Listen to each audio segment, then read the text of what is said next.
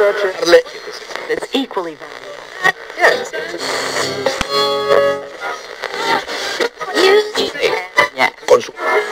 Yeah.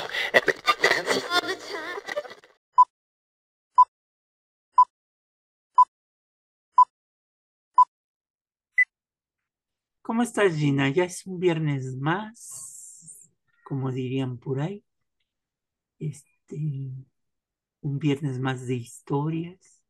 Si ustedes supieran las Así historias es. que platicamos Gina y yo, algún día les platicaremos de Turbias, las historias turbias de los changos con los seres humanos.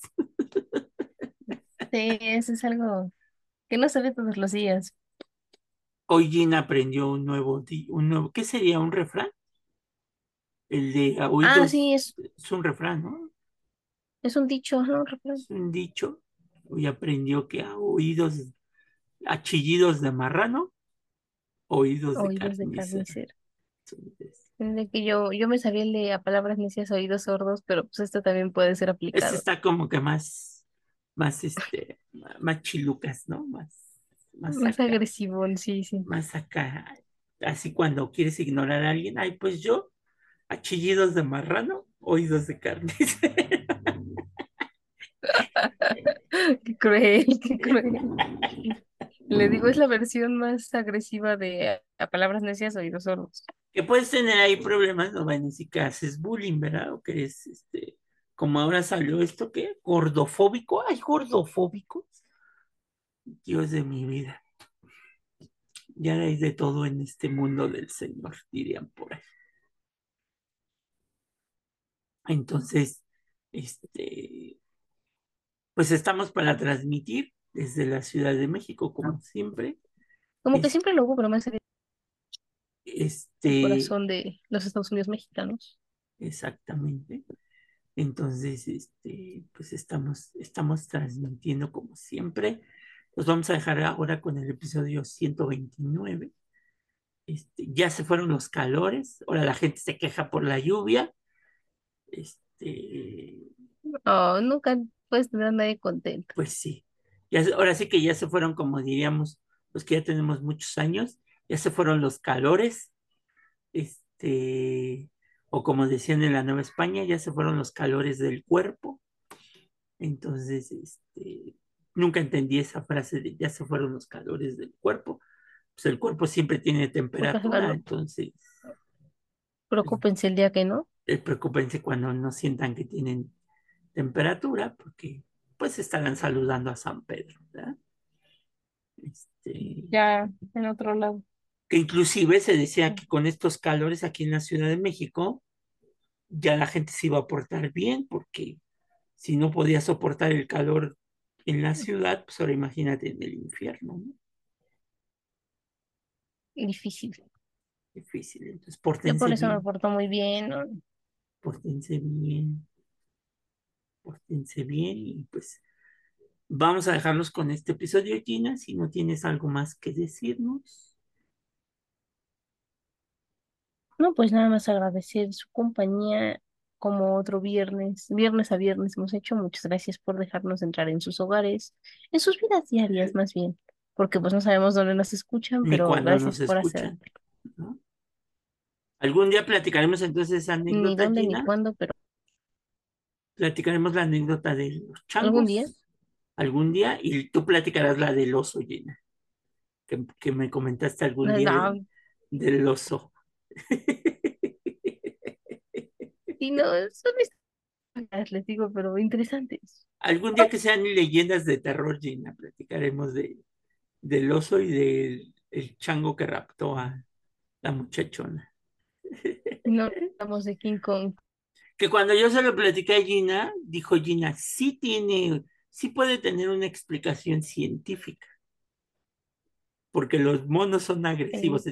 Entonces me dijo, porque no ve que razonan como monos, y entonces Oh, basta. sacó Está uno de mis, sacó, sacó uno de mis traumas de infancia con mi maestra de primaria. Pobrecito, pobrecito. Se sintió agraviado. Y no puedo decir que le mando saludos a mi maestra, porque pues yo creo que ya, ya a estas alturas del partido, pues sí, ya cuando la tuve ya se veía grande. Quién sabe, hierba mala nunca muere. no, ya es mucho. Ya, ya se veía como de sus setenta y tantos. No, bueno, si yo ya ando matando a mi maestra igual. Entonces, O sea, no, no porque quiera matarla, ojo, sino porque pues ya estaba grande cuando me dio clases a mí en la primaria. pues sí, Sí, yo Pero- creo que su maestra a lo mejor ya está con San Pedro. pues esperemos. Después de lo que me dijo, ay, el trauma, ya me voy. Tal vez en, en otros lares más, más cálidos. Ándale. Pero bueno, pues los dejamos con el episodio 129. Nos vemos la próxima, porque si no empezamos a divagar. Bye bye. Adiós.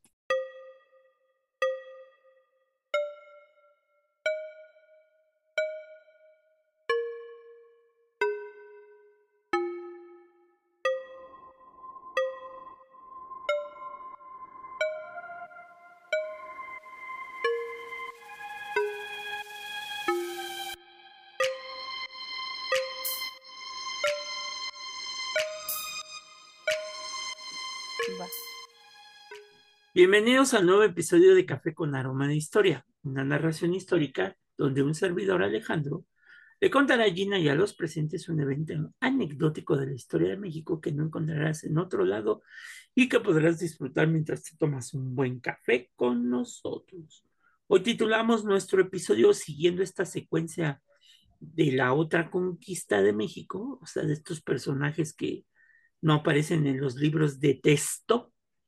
Este, en este episodio 129 lo titulamos Mujeres Conquistadoras, donde vamos a aplicar, Ah. donde vamos a platicar en este episodio de algunas mujeres de la nobleza nahua, como doña Magdalena Ajayaca, nieta de Cuitláhuac, quien en la época colonial, después de su padre, fue nombrada gobernante de Iztapalapa. ¿eh?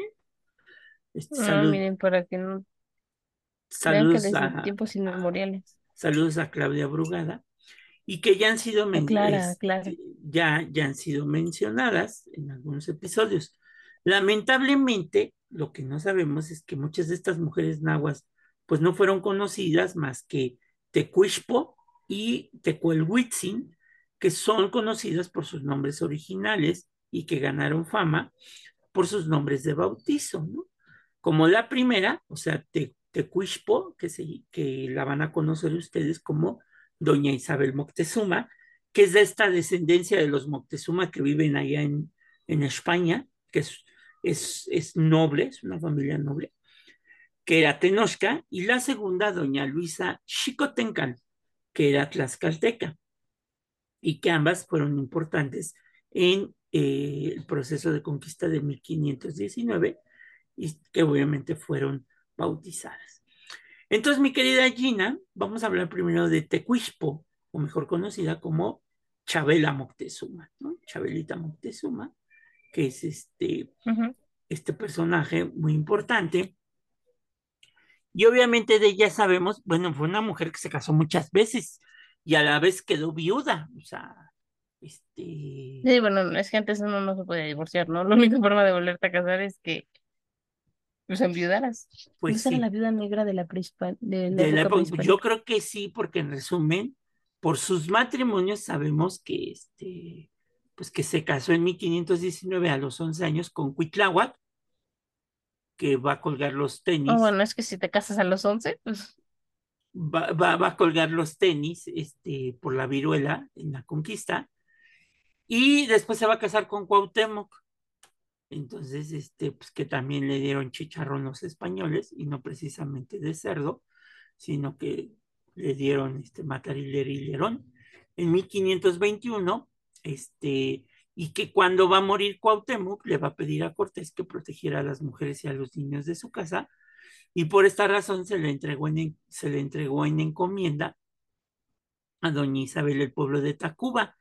También se tiene registrado este, otros cinco matrimonios con españoles y con el último que va a ser Juan Cano de Saavedra, con quien tuvo cinco hijos, Gonzalo, Pedro, Juan, Isabel y Catalina. ¿Cómo ves, mi querida Gina?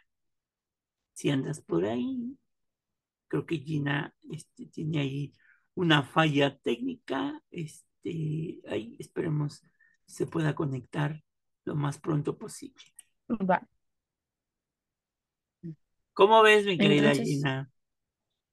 La cosa que, que me intriga es, no, entonces, o sea, se casó, pero no tenía hijos, no, no tuvo hijos hasta su último matrimonio. Ajá. Sí, Oh. pues bueno, Cuitláhuac nada más le duró unas cuantas semanas.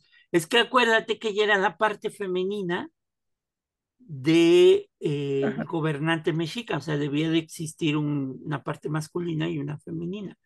Por eso cuando la casan con. Cuitláhuac, pues se le muere el marido muy joven y después al tomar el poder Cuauhtémoc, pues ella tiene que ser la esposa de Cuauhtémoc y pues también se le muere el marido muy joven y después se casó con cinco españoles.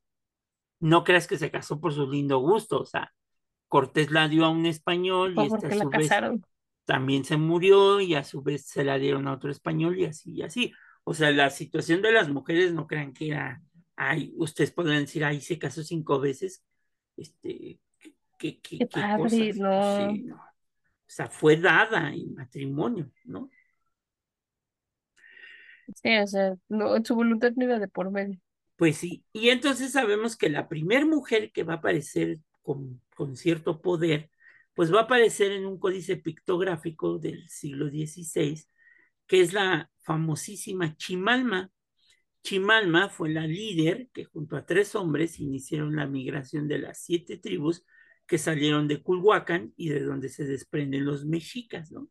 Y que aparece obviamente en los códices a Chimalma la vemos vestida con traje de piel y sosteniendo un arco y flecha en su mano izquierda, según el Códice Durán, eh, cuando salen de Ch Chicomostoc.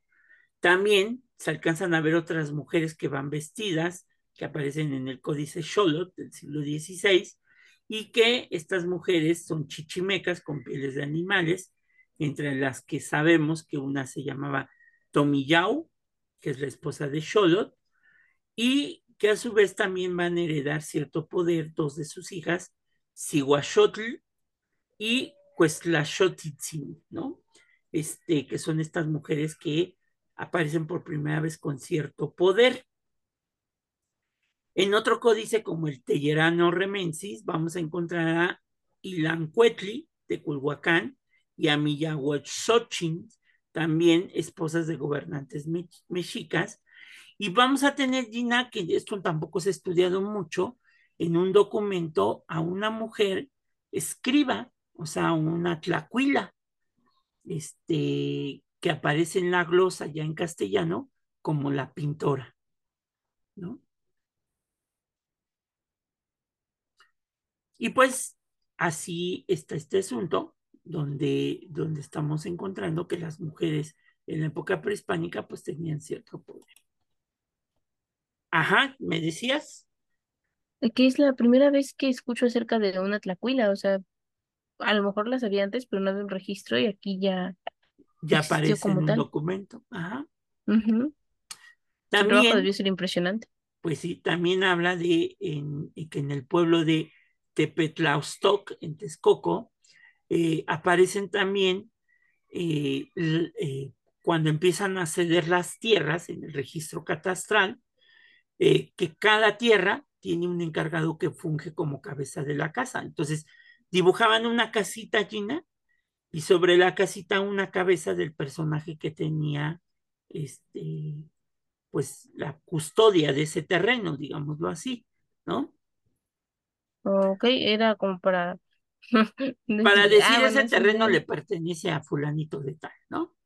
Ok, Pero sin embargo, también en este códice Tepetlazotoc eh, aparece también mujeres que, aunque no traen su nombre jeroglífico, pero que sí aparecen mujeres con lágrimas que le salen de un ojo, ¿no? Entonces, ¿qué te imaginas si son mujeres que le salen lágrimas de los ojos, pues que están llorando.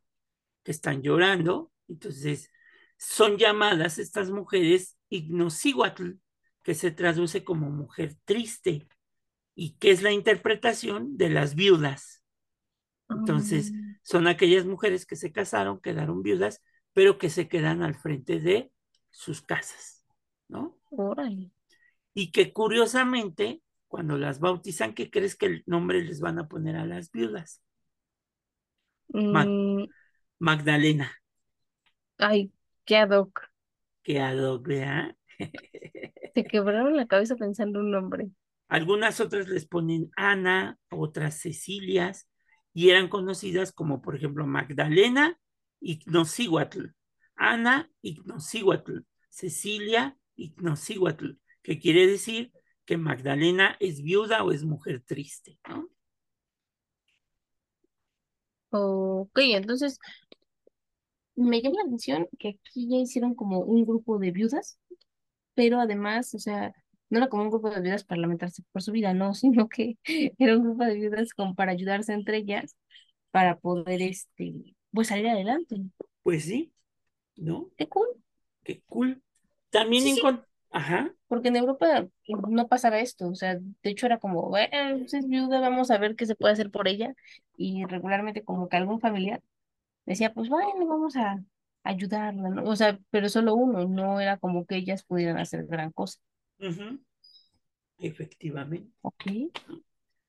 Otro ejemplo de mujeres con nombres genéricos lo encontramos en Guatemala, en el pictograma 2 llamado de las princesas, que es un documento realizado en Buenapac, Momostenango, en Totonicatapán, en Guatemala, y que se manufacturó en 1550, donde se hace la evidencia de una alianza matrimonial entre las dos hijas de Moctezuma II y el gobernante, ahí te va, su nombre completito, Gina, por si quieres ponérselo a tu hijo algún día.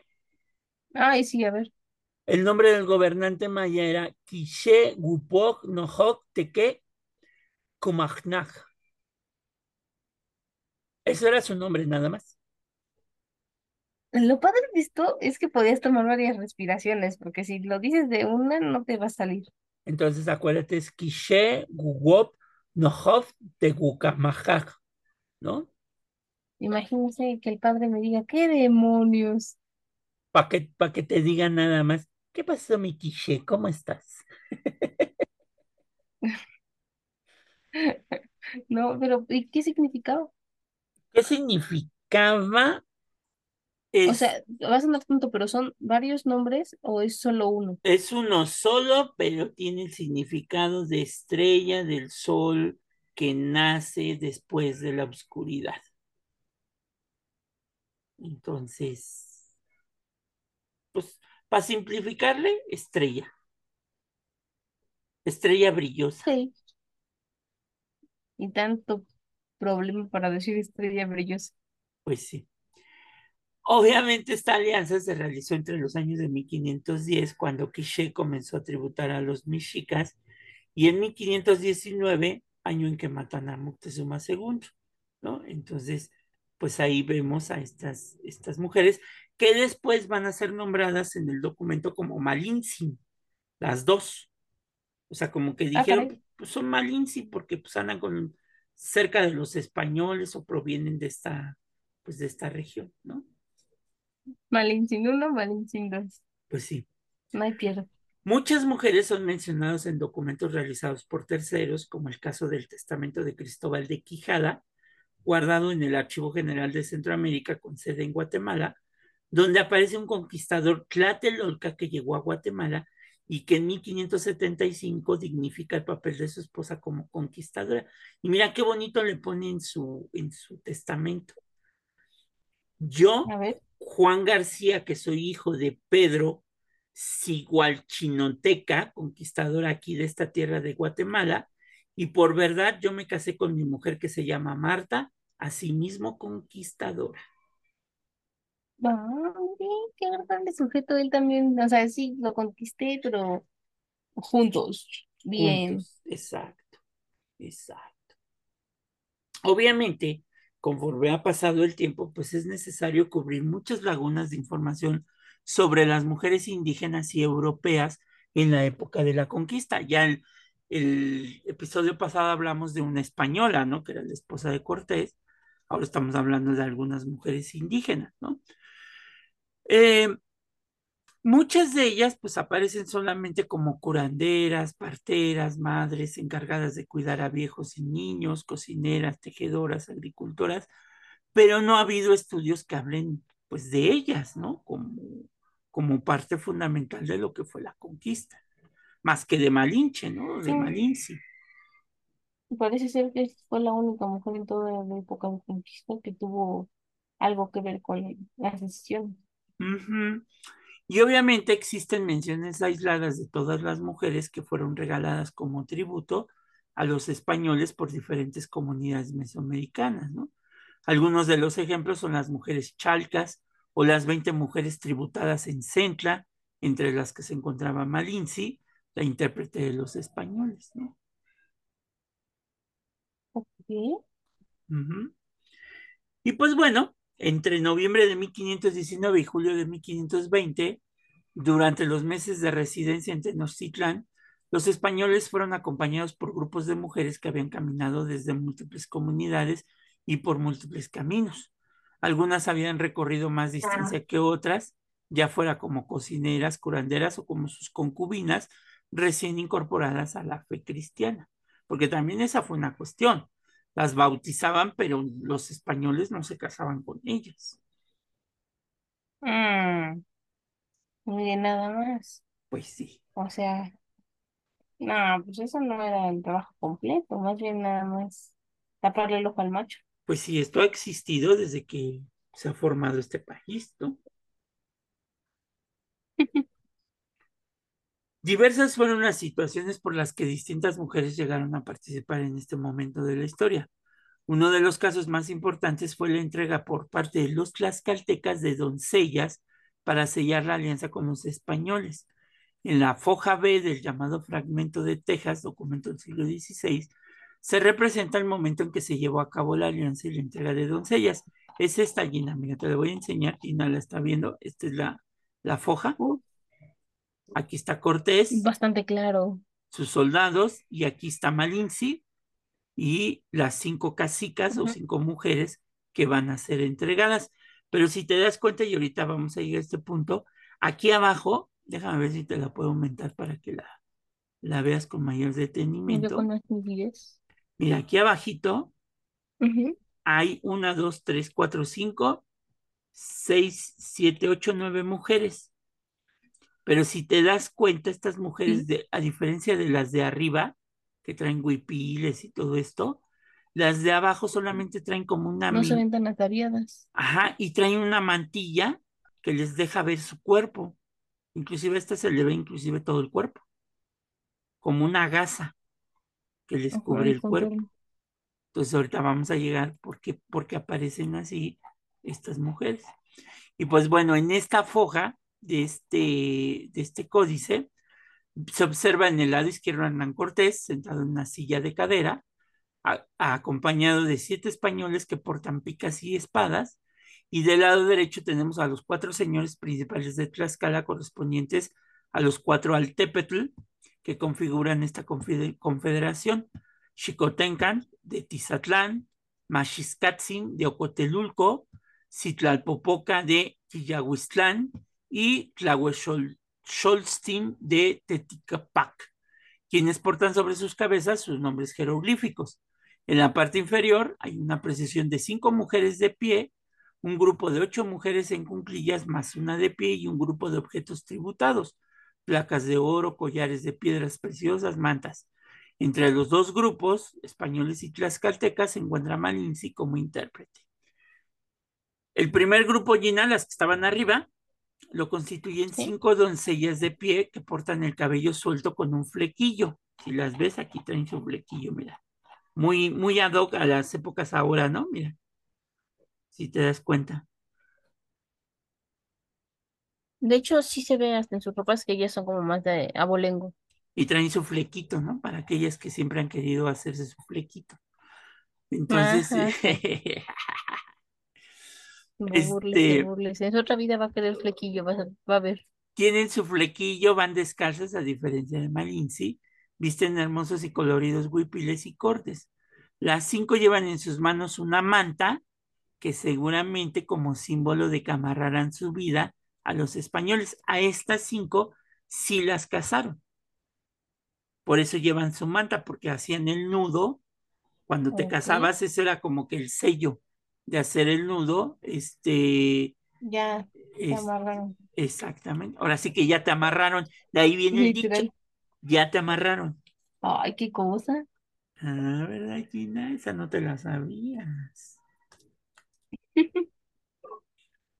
y bueno, en la escena inferior se observan a ocho mujeres en cunclillas, también con el cabello suelto, descalzas, pero con una, marca, una marcada diferencia. Además de estar en cunclillas, visten un huipil traslúcido. En uno de los casos se pueden ver los dos pechos de una de las mujeres. Bernal Díaz del Castillo menciona este pasaje de la historia en su libro Historia Verdadera de la Conquista. Y cito, otro día vinieron los mismos caciques viejos y trajeron cinco indias hermosas, doncellas y mozas, y para ser indias, fíjate lo que dice Bernal, y para ser indias eran de buen parecer y bien ataviadas, y traían para Eso cada estuvo manchado. Y estuvo manchado. Y traían saludos a este, ¿cómo se llama este cantante italiano que hablamos la otra vez, Gina? Tiziano Ferro. Saludos para Tiziano Ferro. Pero bueno. Ah, ok. Bien ataviadas y traían para cada india otra moza para su servicio, y todas eran hijas de caciques. Y dijo Chicotenga a Cortés, Malinche, esta es mi hija y no ha sido casada, que es doncella, tomadla para vos, ¿no? Lo cual luego lo hicieron y en él se dijo misa y se bautizaron aquellas casicas y se puso nombre a la hija de Chicotengan como doña Luisa, y Cortés la tomó por la mano y se la dio a Pedro de Alvarado y dijo a Chicotenga que aquella quien le daba era su hermano y su capitán y que lo hubiese por bien porque sería de él muy bien tratada y el Chicotenga recibió contentamente de lo, ¿no? Cierro cita. Porque acuérdate que, Mm. que Cortés cuando Chicotengan le va a dar a, a su hija, a, a Luisa, que es esta mujer, él le dice que ya es casado. Entonces, ahí sí respetó al personaje, a Catalina, que hablamos de ella la, la semana pasada. Semana Este, pasada. sí, la, ahí la respetó, ¿no? Bueno, está bien, tampoco tan desgraciado.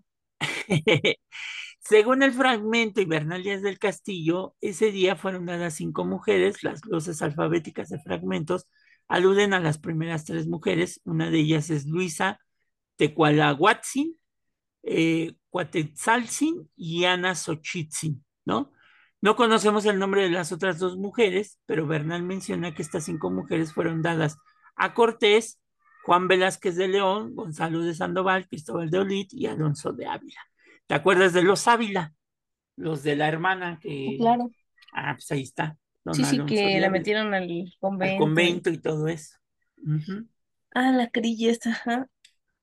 Sabemos por otros documentos que dos señores de las, de las principales de Tlaxcala dieron a sus hijas. Maxiscatzin dio a Elvira y Jerónima y Xicotencan a Lucía y Luisa. Estos nombres son los nombres de bautizo cristiano de estas mujeres. Solo conocemos con certeza el nombre náhuatl de Luisa, que es Tequihualhuatzin o Tecualhuatzin o, en su caso, Texquibalzin, ¿no? Ese pudo haber sido cualquiera de estos tres su nombre en náhuatl, de Luisa, ¿no? Ok, no, bueno, pues estas mujeres también estuvo cañón, porque pues ellas eran de Alcurnia y si bien se casaron con alguien de Alcurnia, pues ellos no lo veían como tal, ¿no? Las veían como hijas de vecinos. Ujú.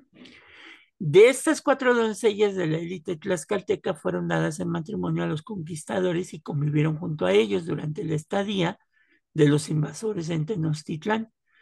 Se piensa que Luisa y Elvira, las mujeres que aparecen representadas en las imágenes tlaxcaltecas de la llamada Noche Triste, no tenemos la certeza de las otras dos, pero sabemos que muchas otras mujeres de quienes desconocemos sus nombres también estuvieron presentes, que vamos a hablar un episodio de estas mujeres tlaxcaltecas que participaron en la conquista, en la guerra.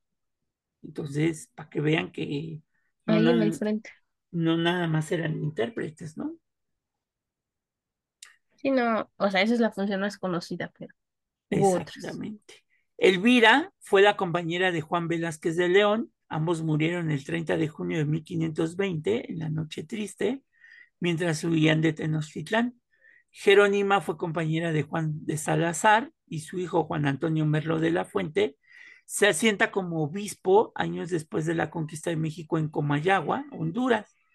Lucía fue la compañera de Jorge de Alvarado, uno de los hermanos de Pedro de Alvarado, y Luisa fue la compañera de Pedro de Alvarado. Ok. O sea, fíjate como algunos inclusive llegaron a ser obispos, los hijos, ¿no? Sí, sí, o sea, les dieron su lugar como tal, ¿no? Como hijos de conquistadores. Exacto. Doña Luisa fue dada en matrimonio a Pedro de Alvarado y esta pareja tuvo dos hijos, Pedro, que nace en 1522 en Oaxaca, y Leonor, nombre en honor a la madre de Alvarado, Leonor Contreras, el 22 de marzo de 1524, nacida en Utatlán. Esta familia se asentó primero en Olintepec y luego en Santiago y ambos en Guatemala. Doña Luisa y sus hijos acompañaron a Alvarado en toda la conquista de Centroamérica, incluyendo su, su fallida expedición al Perú.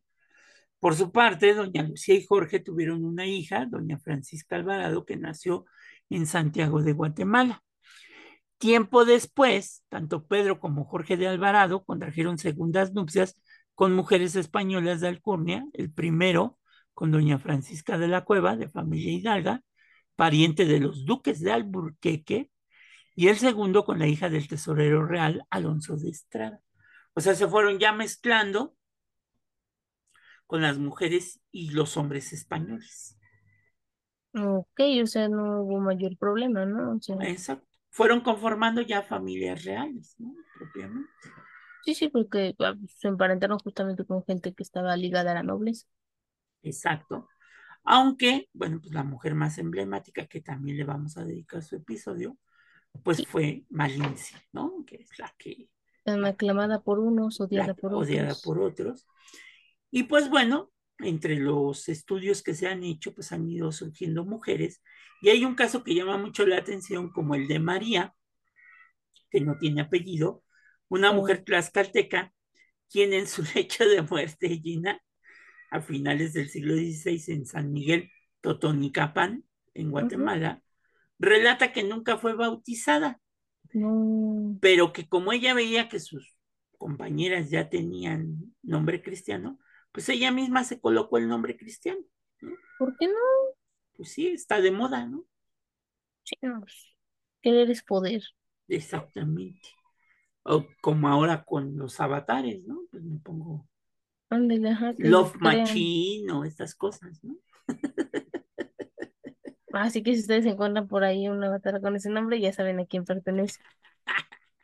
No sé, nunca saben. No, yo me voy a poner, en un avatar me voy a poner este, este, ¿cómo se llama? Eh, no sé, para que, para que sepan mejor, este, Tequihualcin o Chicotenca o algo así, ¿no? Chico, Chicotencan Love. Muy atentos. Chicotencan Love. Ay, no, si le digo que a veces la debrayación. Pero bueno, nunca fue bautizada y pues ella se puso María. Y ahí está el texto, porque dice, cito, soy muy vieja y no soy nacida en esta tierra, sino allá en México, en el pueblo de Tlaxcala, y me hallé cuando la guerra de los españoles y ayudé a hacer tortillas para ellos cuando ganaron en México, ¿no? La traición, la traición, hermano. Entonces, pues era así como que eh, la primera delita del mundo prehispánico, ¿no? Ahí andaba al borde del cañón alimentando las tropas. Ah, exactamente. Y pues bueno, pues esto es más o menos los estudios que se han hecho sobre las mujeres después de la conquista y cómo fueron casadas con los españoles.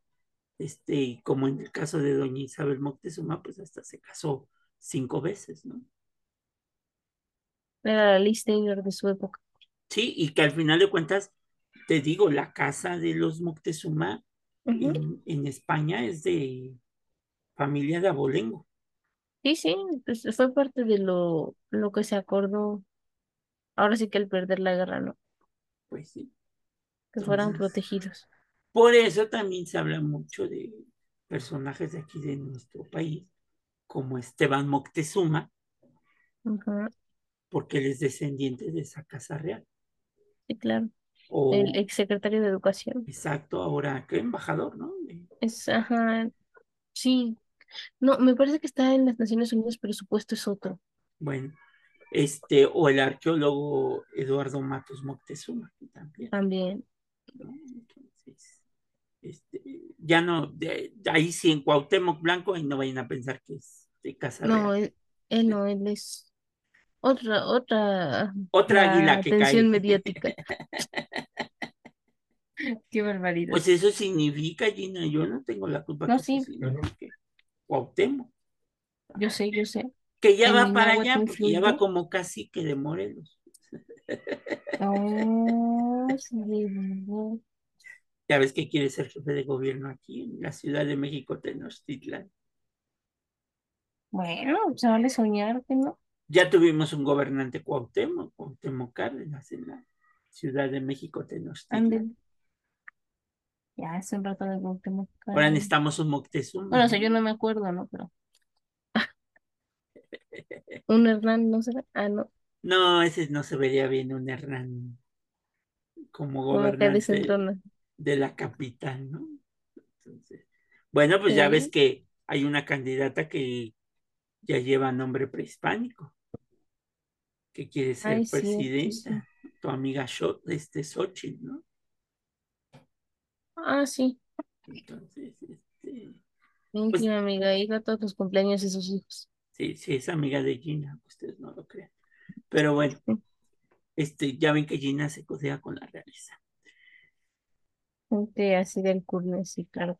Exactamente. Bueno, Gina, pues hasta aquí llegamos hablando de las mujeres que estuvieron en este periodo después de la conquista y seguiremos hablando de ellas, de la mujer y la participación en la conquista de México, ¿no? Me encanta el plan y bueno, pues ahora sí que es visualizar que siempre estuvieron ahí, pero no tenían una lumbrera. Y ahora Sí. nosotros estamos pues moviendo en la tramoya las luces para que las puedan ver. Exactamente. Así es que nos vemos, cuídate Gina y que tengan una excelente mañana, tarde, noche, madrugada, dependiendo la hora y el día en que nos escuchen. Adiós. Bye.